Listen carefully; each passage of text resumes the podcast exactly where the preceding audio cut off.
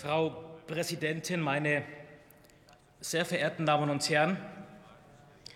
Eine Aktuelle Stunde hat sich mit den aktuellen Ereignissen zu beschäftigen. Und wenn wir über die Fragen der Impfungen sprechen, ist es ein positives Signal, dass gestern 1,5 Millionen Menschen sich haben impfen lassen. Aber es haben sich erst in Deutschland, stand gestern, 70 Prozent der Bundesbürger insgesamt impfen lassen. Eine Zahl, die übrigens in Spanien und Italien bereits im Spätsommer, im Herbst erreicht wurde. Der Rückstand an Erstimpfungen und an Zweitimpfungen ist auch dem Umstand geschuldet, dass Sie von der AfD die Debatte vergiften und die Menschen vorsätzlich gefährden, indem Sie die Wirkungen von Impfungen in Abrede stellen. Und wenn man über Impfungen spricht, dann brauchen wir jetzt auch eine klare und gute Kommunikation.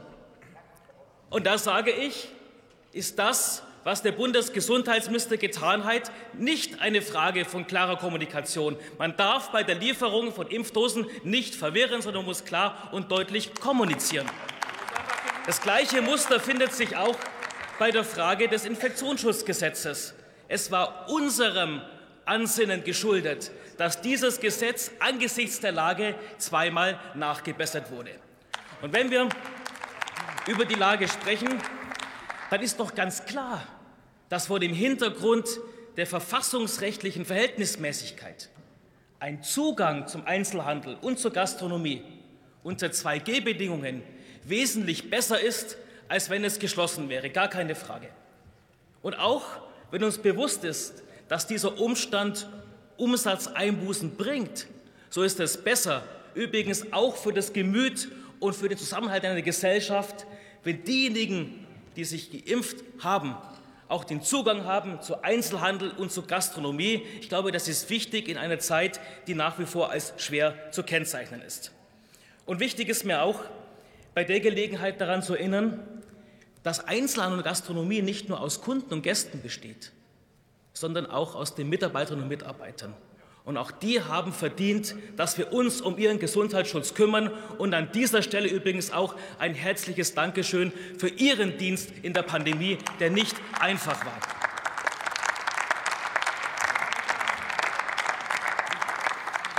Ja, wir blicken auch auf die Schaustellerbranche, auf abgesagte Weihnachtsmärkte.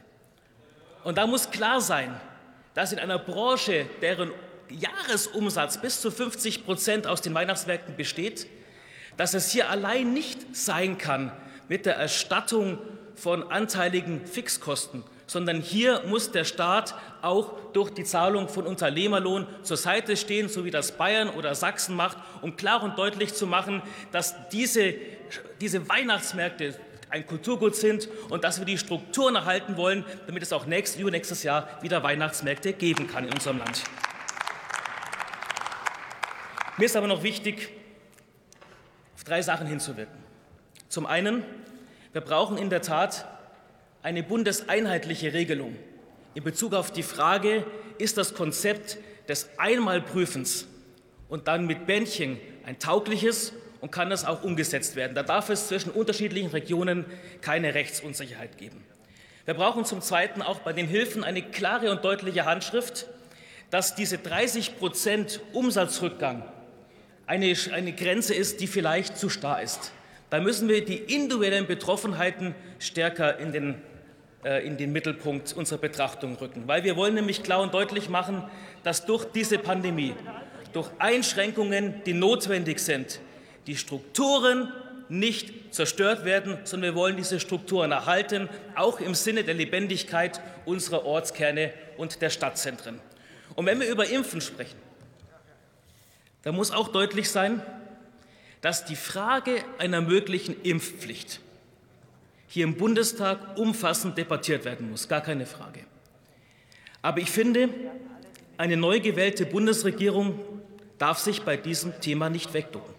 Sie muss klar und deutlich zum Ausdruck bringen, wie sie zu einer möglichen Impfpflicht steht. Ein Verweisen auf Gruppenanträge ist bei diesem Thema nicht angebracht. Das das ist nicht ernsthaft genug. Deswegen lassen Sie uns mit der gebotenen Ernsthaftigkeit über diese Themen sprechen und seien wir froh, dass zumindest über die 2G-Regel in Weihnachtszeiten ein bisschen Licht in eine etwas schwierige Zeit kommt. Herzlichen Dank.